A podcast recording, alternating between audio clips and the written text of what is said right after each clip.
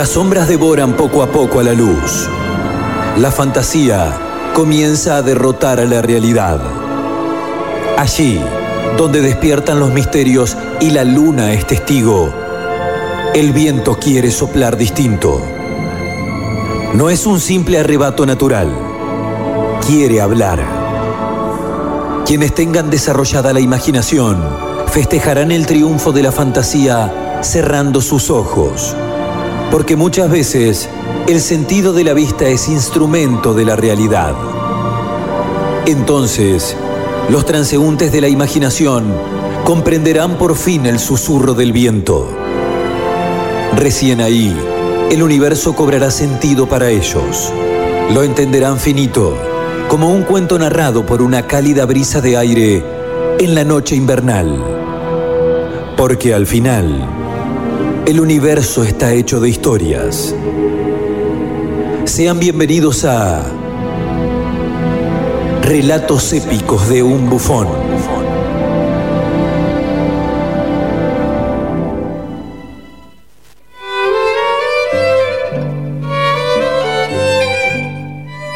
No fue San Genaro ni un dios napolitano. Maradona fue un anuncio nietzscheano.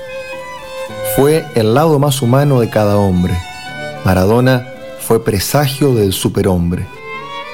Fue Dios de quienes necesitaban una mano. Maradona fue la fe de un pueblo pagano. Fue la gambeta y el potrero en el ocaso, el caos de Guernica en el arte de Picasso. Maradona fue la picaresca de su retórica y fue el desahogo de una jugada histórica. Maradona fue el héroe de los derrotados, fue la memoria de Funes en los olvidados. Maradona fue signo de costumbres argentinas y fue la bandera de la patria izada en Malvinas. Fue todos los tiempos en un mismo instante. Fue el gol del siglo de la estrella más brillante. Fue la inconsciencia de jugar con desparpajo. Vivió con el coraje de los que vienen de abajo. También fue la piedra en el zapato del poder y fue la gente de la villa con ganas de crecer fue esclavo de sus sentimientos, fue la pasión, vivió como los hombres, fue contradicción. Fue el partido donde todos quisieron estar y fue la primicia que nadie quiso comunicar. Fue también el dolor dulce de una despedida, fue sangre caliente brotando por la herida. Fue la estampida del pueblo en la Casa Rosada y fue el sur de Italia desenvainando su espada. Maradona fue una final del mundo que se empata. Fue todos los periódicos de acuerdo en lo que se retrata. Fue Fidel junto a Silvio, entonando una canción. Maradona fue la viva anarquía de la revolución. Es la rebeldía del Quijote cuando arremete. Maradona es un sueño remontado en barrilete.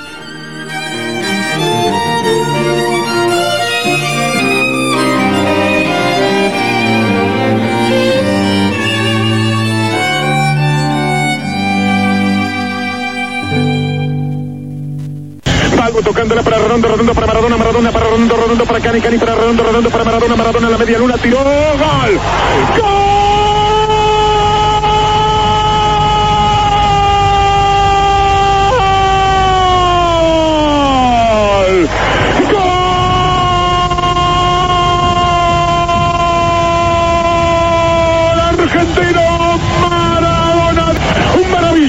remate al ángulo superior derecho fin de una jugada fantástica del equipo argentino, una sucesión de toques, no se sabía dónde estaba la pelota, parecía en un flipper, pero toda la maquinita parecía azul.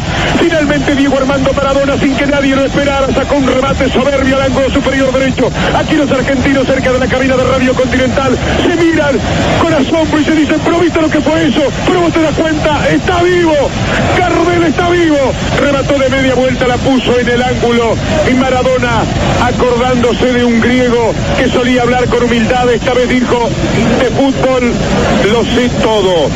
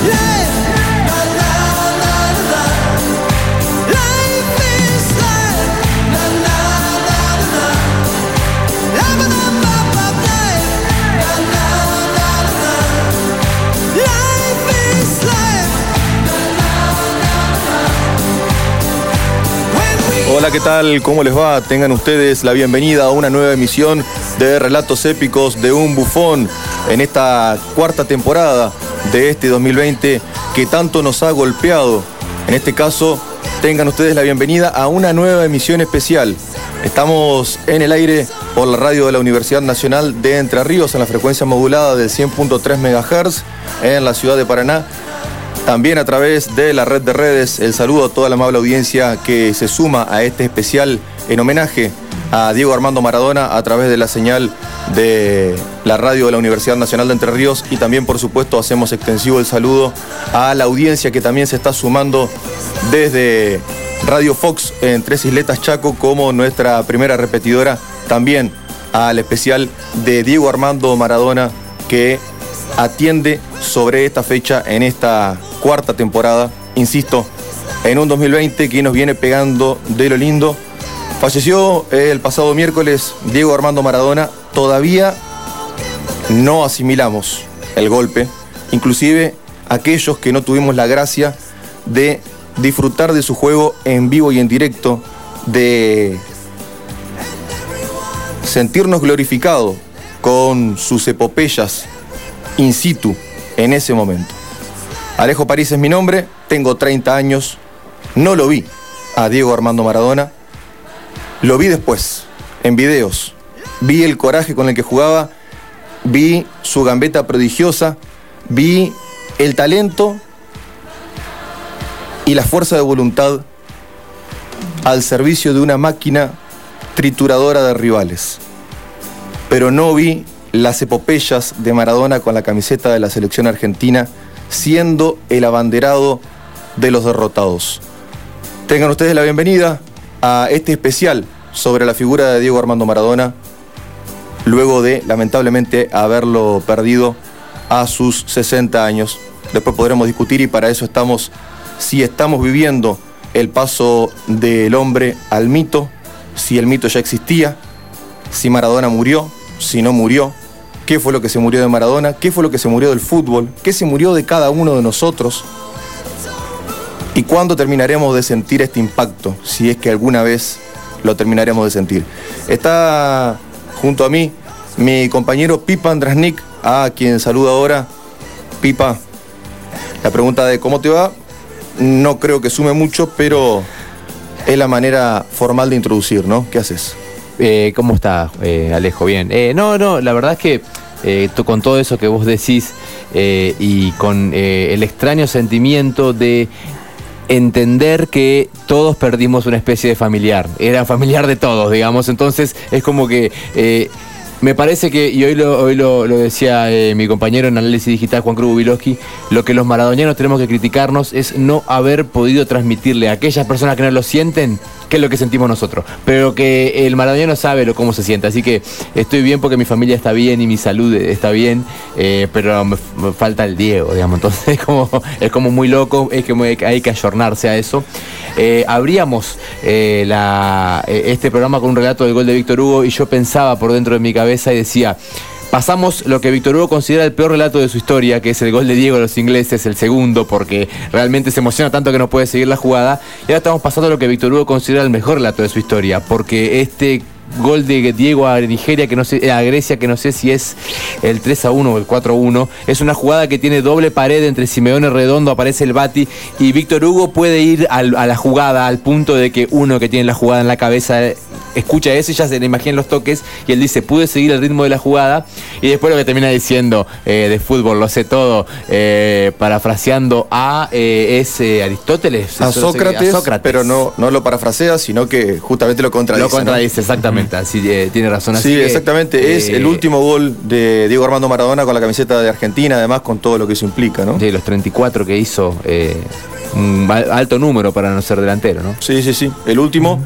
Y es cierto lo que usted dice, eh, habríamos con el mejor relato para él, para Víctor Hugo mismo, ¿no?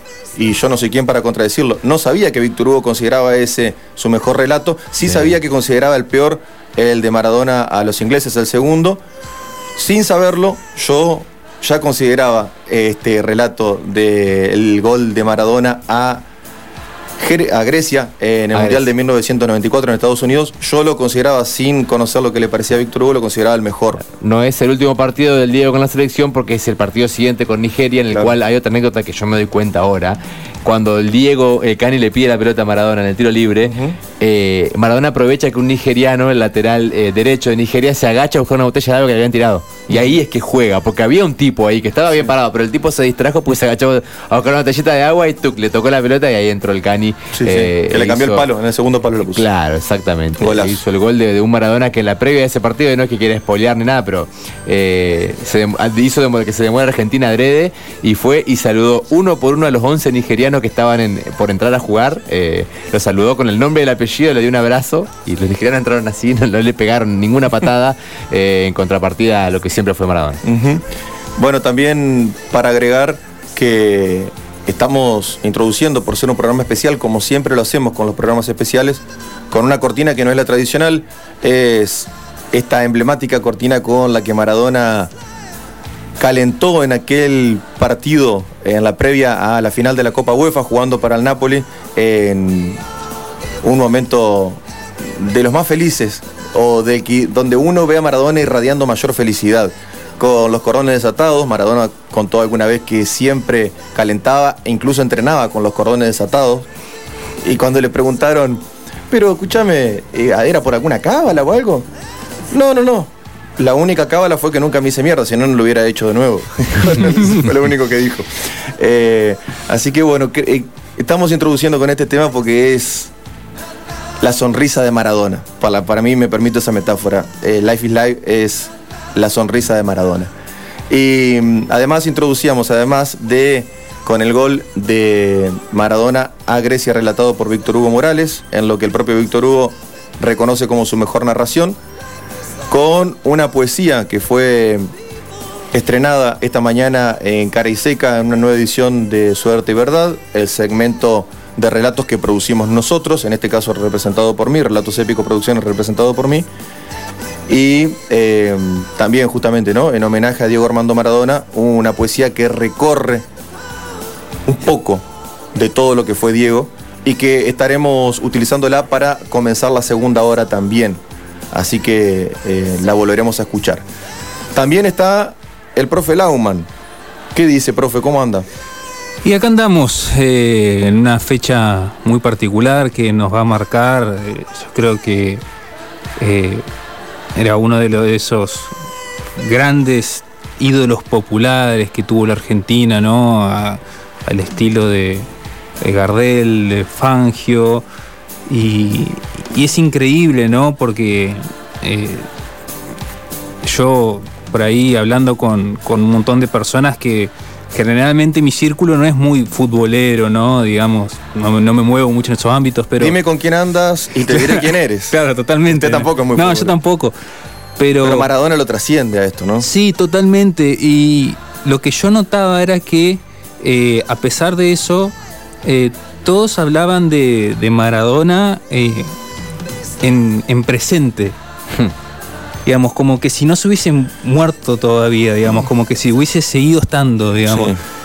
me llama mucho la atención y yo también por ahí me, he pescado a mí mismo eh, en ese error gramatical, por decirlo de alguna manera, que, el subconsciente por ahí nos traiciona, porque por ahí todos pensábamos, si ya sabíamos que, tenía toda una vida de excesos y, demás, y todo el accidente que tuvo recientemente, y, etcétera, eh, por ahí teníamos eso de que, bueno, este tipo es inmortal, ¿viste? Todos, todos teníamos eso.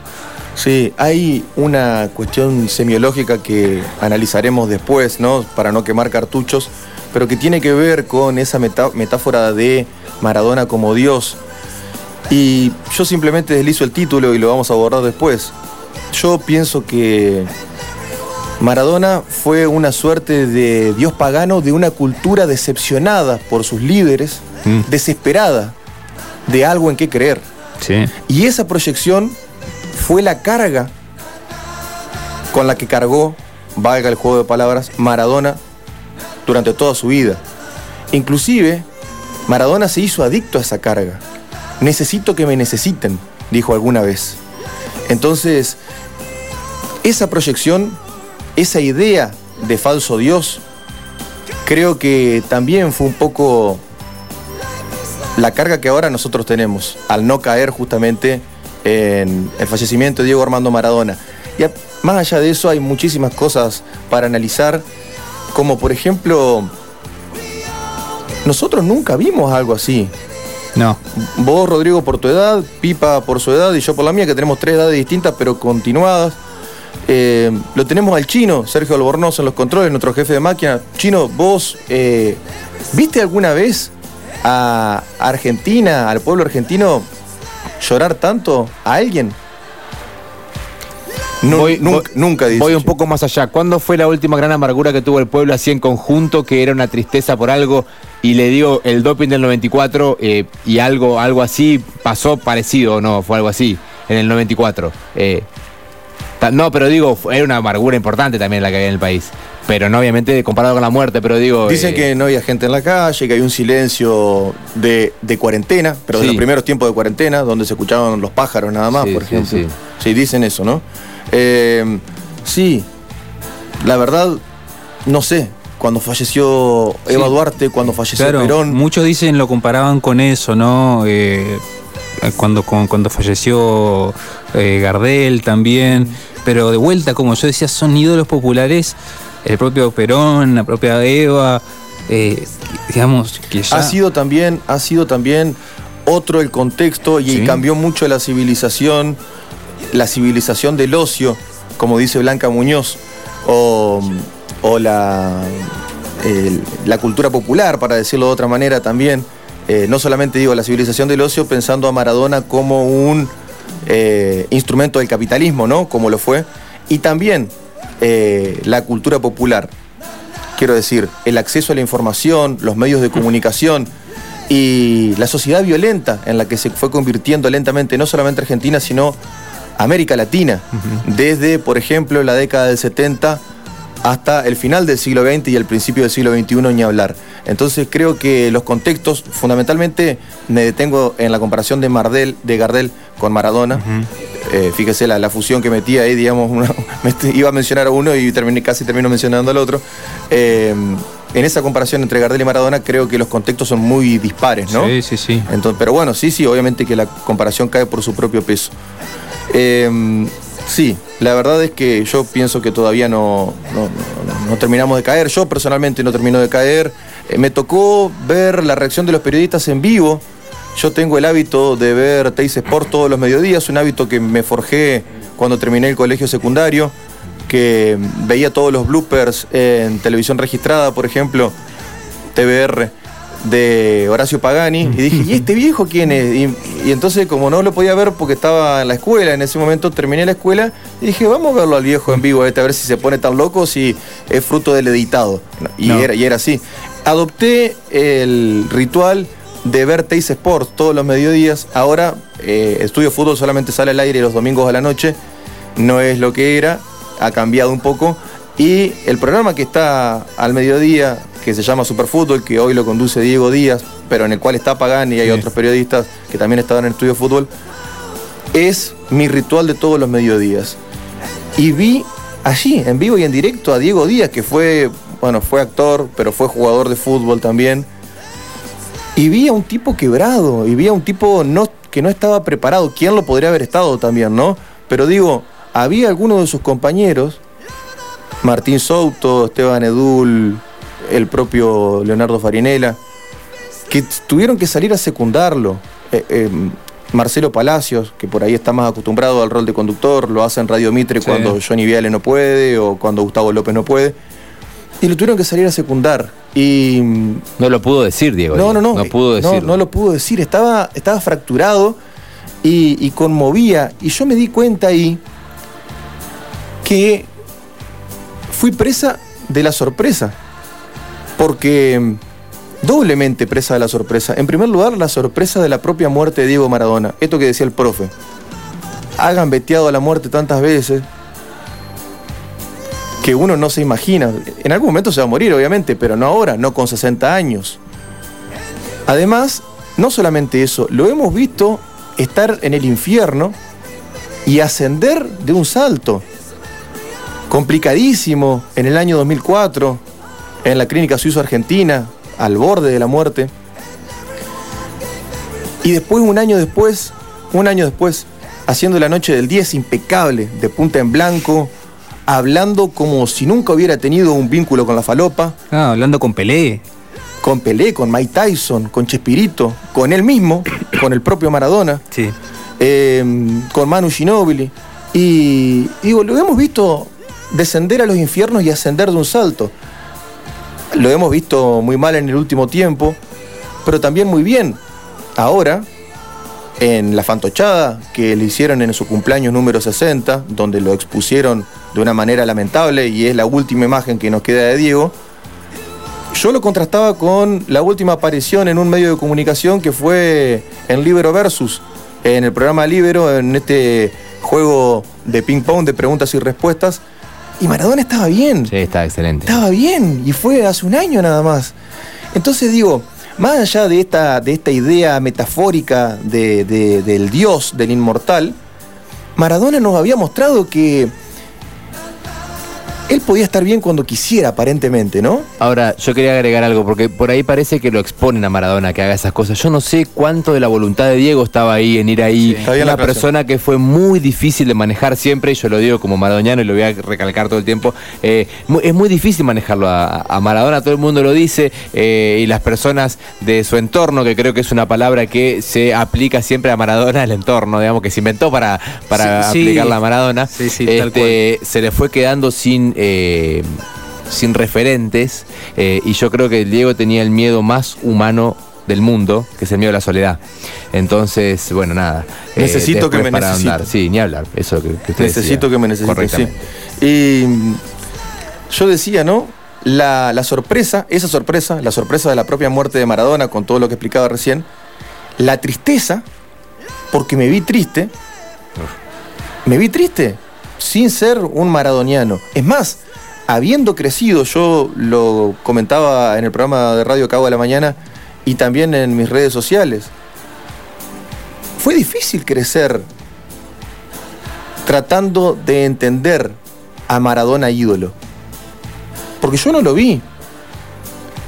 Tampoco tuve alguien que me lo contara. Recién mi papá me contó algo de Maradona cuando yo le fui a contar de que había un pibito que estaba apareciendo en el Barcelona, en el Barcelona que dirigía Rijkaard y que tenía a Ronaldinho como el puto amo. Y mi viejo me dice, ah, mirá, lo voy a mirar. Y no entró en comparación ni nada. Me dice, ¿y de Maradona qué sabe? Y no, le digo, no sé nada, nunca me contaste nada, acá no se ve mucho más, no se ve fútbol, se leen, más libros que, que ver fútbol. Digo, la verdad que no sé nada. Eh, y ahí me di cuenta que yo lo que tenía de Maradona era la crítica aberradora de los jueces, de los inquisidores, de su moral, que son presas de contradicciones como el propio Maradona. ¿Sí? Otra vez de nuevo, el juicio por el falso endiosamiento, ¿no? Eh, vos sos nuestro Dios, vos no podés tener los pecados mundanos que nosotros sí podemos, ¿no? Y, y entonces eh, mi viejo me contó, me, dijo que, que era un fenómeno, cómo jugaba, que, era, que tenía un gran talento, pero que lo que más tenía y lo que era muy difícil de igualar, y ahí, sin compararlo directamente, me tiró un mensaje respecto de Messi, es la fuerza de voluntad de su gambeta, pero en la vida, para salir adelante, para reponerse a las adversidades, una y otra vez. Y fue tal cual, porque lo acabo de explicar recién, cuántas veces lo vimos coqueteando con la muerte, cuántas veces lo vimos mal, complicado, feo, y, y bien al poco tiempo. Jugando en los bordes, diría Pagani, que también yo cuando lo, lo vi, que usted decía eh, que le pedían así que, que explique, se quebraba cuando Sí, hablaba sí. de pobre. Eh, sí, sí, ¿cuántas, lo cuántas veces lo vimos jugar los bordes a Maradona en, en Yo no- fútbol y en su vida? No sé si alguna vez no lo vi jugar al borde. Eso es lo que está- me parece que el Diego es el border por excelencia. Y la tercera sensación, les dije, sorpresa, les dije tristeza y más sorpresa. Porque esa sorpresa en segunda instancia, como si fuera un círculo borgiano, ¿no? Que vuelve todo al inicio, fue la sorpresa de verme triste a mí por la muerte de Maradona, teniendo en cuenta que no lo vi jugar, teniendo en cuenta que nadie me contó nada, solamente eso que me contó mi viejo que me llevó a ver videos de YouTube, que no viví las epopeyas en las que Maradona se cargó al hombro al pueblo olvidado, que no vi todas esas gestas y lo que sí vi fue a sus jueces, a sus inquisidores, devastarlo. Una y otra vez, cíclicamente como Sísifo cargando la piedra. Crecí con eso. Y sin embargo, ganó lo otro. Ganó lo que Maradona es, pero como fenómeno colectivo, no para mí. Y entonces me puse triste. Y me sorprendió verme triste. Pero fue una sorpresa en cierta manera alegre, porque finalmente entendí que sí lo pude disfrutar, que lo pude capitalizar como ídolo. ¿sí? Eh, esas fueron mis sensaciones, compañeros. Respecto de, estos últimos días, agregar que fueron días de sensaciones contradictorias. Yo, como les decía, traté de, expresarme al respecto en el programa de radio de la mañana, en mis redes sociales. Eh, todavía seguimos madurando las cosas, ¿no? Seguimos madurando esto. Respecto de lo que ocurrió ayer en Casa Rosada y demás, eh, tenemos que decir, o tengo que decir, me hago cargo, que lo que ocurrió ayer desnuda una vez más nuestras miserias más profundas. Eh, no tanto por la gente en este caso, más allá de alguna que otra imagen dando vueltas, sino más bien por el poder político de turno de uno y otro lado. No estamos aquí, o yo no voy a ahondar en esto, quería comentarlo, pero todavía estoy madurando la muerte de Maradona. En los próximos días seguramente haré un revisionismo, un análisis para mí mismo respecto de cómo fue llevado adelante el ritual del velatorio y todo lo que significó la ceremonia en sí de Diego Armando Maradona en este contexto de pandemia y con los desmanes que se produjeron allí. Pero todavía no caigo en su muerte y por eso creo que lo que vamos a hacer en el programa de hoy va a ser un poco una catarsis, intentar entender que Maradona ya no está. Em, yo decía hoy que para los pibes de nuestra edad, en mi caso tengo 30 años, eh, no ha sido fácil construir esa imagen nítida del ídolo. Y creo que lo que, lo, lo que veo que pude hacer es construir esa imagen nítida y, la seguiré construyendo a, partir, a partir de ahí. Y esto no quiere decir ahora hablar bien de Maradona porque falleció. Como por ahí he visto y he denostado eh, algunas imágenes de, de, hipócritas que no tienen cara ni vale la pena mencionarlos, ¿sí? Pero que los hubo. Y, los hubo y yo creí que se iban a llamar al silencio en este contexto. Pero lamentablemente no. Eh, pero ¿quién somos nosotros, no es cierto?, para esbozar una crítica desde un pedestal. Maradona no fue un dios, fue el más humano de todos los hombres. Y en rigor a eso, podemos escuchar un poco de eso respecto de la, de la propia palabra de Diego Armando Maradona, entrevistándose a sí mismo en el año 2005, en el siglo de la noche del 10, Maradona le preguntaba a Maradona si había algo de lo que se arrepintiera. Digo, Maradona fue la única persona que se animó a preguntarle a Maradona las cosas que nadie se animaba a preguntarle a Maradona. Por eso esa entrevista para mí es la mejor que da el Diego por las cosas que se pregunta, digamos. Exacto. Pero además de animarse a preguntar, se animó a responder. Ninguna evasiva. No, no, no. Ninguna evasiva. Vamos a escuchar entonces a Maradona en primer turno entrevistando a Maradona y respondiéndole a Maradona si había algo de su vida de lo que se arrepintiera. Maradona le responde a Maradona sobre la droga. Dale. ¿De qué te arrepentís en tu vida? Ay, vos lo sabes bien, Diego. Decime, decime igual. Decímelo así, así lo sabes todo el mundo, dale. Nos arrepentimos de, de no haber disfrutado el crecimiento de las nenas de haber de haber faltado a, fiestas de las nenas. Cumpleaños creo que creo que estuve todos, pero algunos, algunos me faltan. Eh, me arrepiento de haber hecho sufrir a mi vieja, a mi viejo, a mis hermanos, a los que me quieren. No haber, no haber podido dar el 100% en, en el fútbol porque cuando se habla de, de droga en el fútbol, yo di ventajas. Yo con la cocaína daba ventaja, Diego, y vos lo sabes bien. Nos drogábamos, no dormíamos, nos consumíamos y después teníamos que salir a la cancha. Entonces cuando se habla de droga en el fútbol, cuidado, yo di ventaja. Yo no saqué ventaja deportiva, yo le di ventaja al rival. A mí decime la verdad, ¿alguna vez pensaste que nunca ibas a salir de la droga? Sí. Cuando te viene el bajón, tenés que drogarte para seguir. Y es una cadena. Entonces ahí es cuando, cuando te viene la desesperación de, de no poder salir. Entonces, esa era, ese era el miedo de no poder llegar al final. ¿Se puede decir que ya le ganamos la droga o no?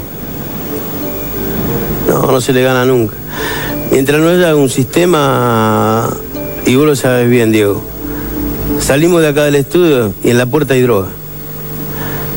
Entonces, es inútil.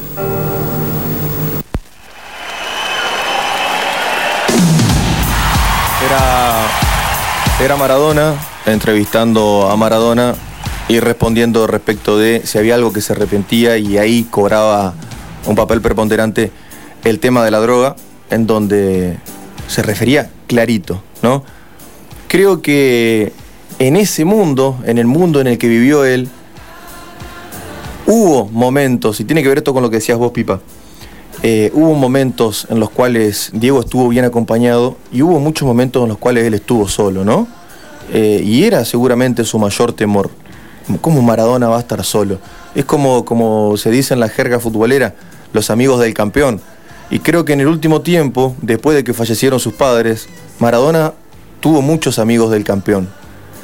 Y creo, más allá de que no me animo a confirmarlo, justamente tiene que ver con lo que decías vos también, de cuánto hay de intención de él de exponerse a momentos como el de la primera fecha de fútbol argentino, con él cumpliendo 60 años hace poquito, casi un mes nada más. Eh, pero sí es cierto que, que no estuvo rodeado de las personas que más lo cuidaban y más lo querían, ¿no? En el último tiempo.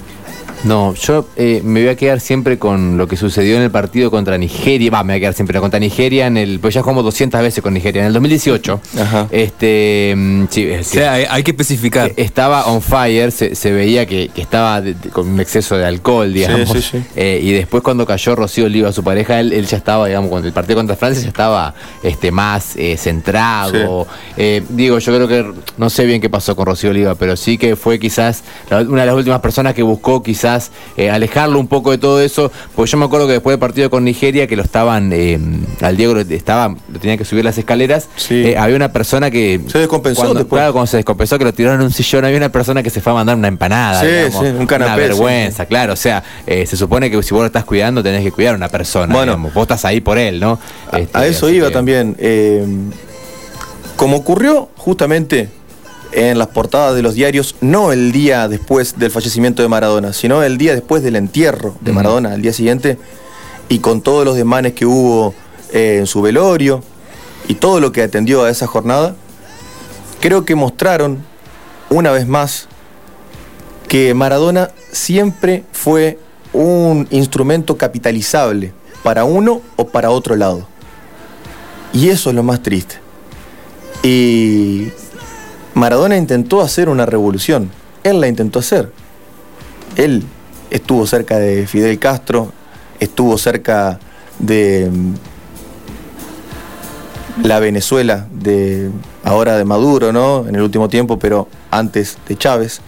Inclusive dirigía con el gorro de Venezuela. Digo, esto más allá de las identidades políticas que uno pueda tener, quiero decir, él siempre se identificó con esas con eso que el sistema quiere que nosotros entendamos que son causas perdidas. Él creía que no eran causas perdidas. Y a mí me hace acordar a un ensayo de Albert Camus que se llama El siglo del miedo, en donde Albert Camus habla del siglo XX como el siglo del miedo, y él dice, hacerle el juego al comunismo es hacerle el juego al capitalismo, y hacerle el juego al capitalismo es hacerle el juego al comunismo.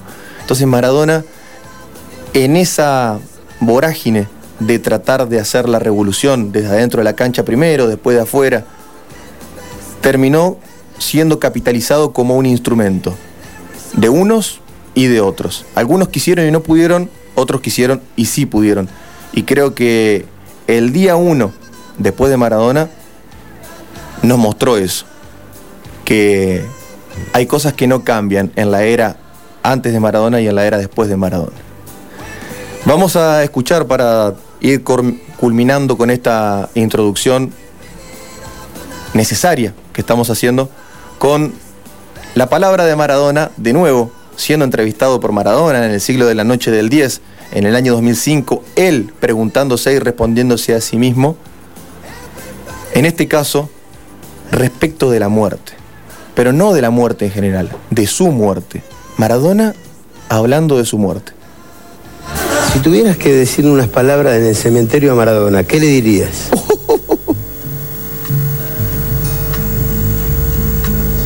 ¿Qué le diría? ¿Y vos me preguntás eso a mí? Además, lo sacaste vos al tema. Yo no, no hablé de la muerte, lo hablaste vos. Gracias por haber jugado al fútbol.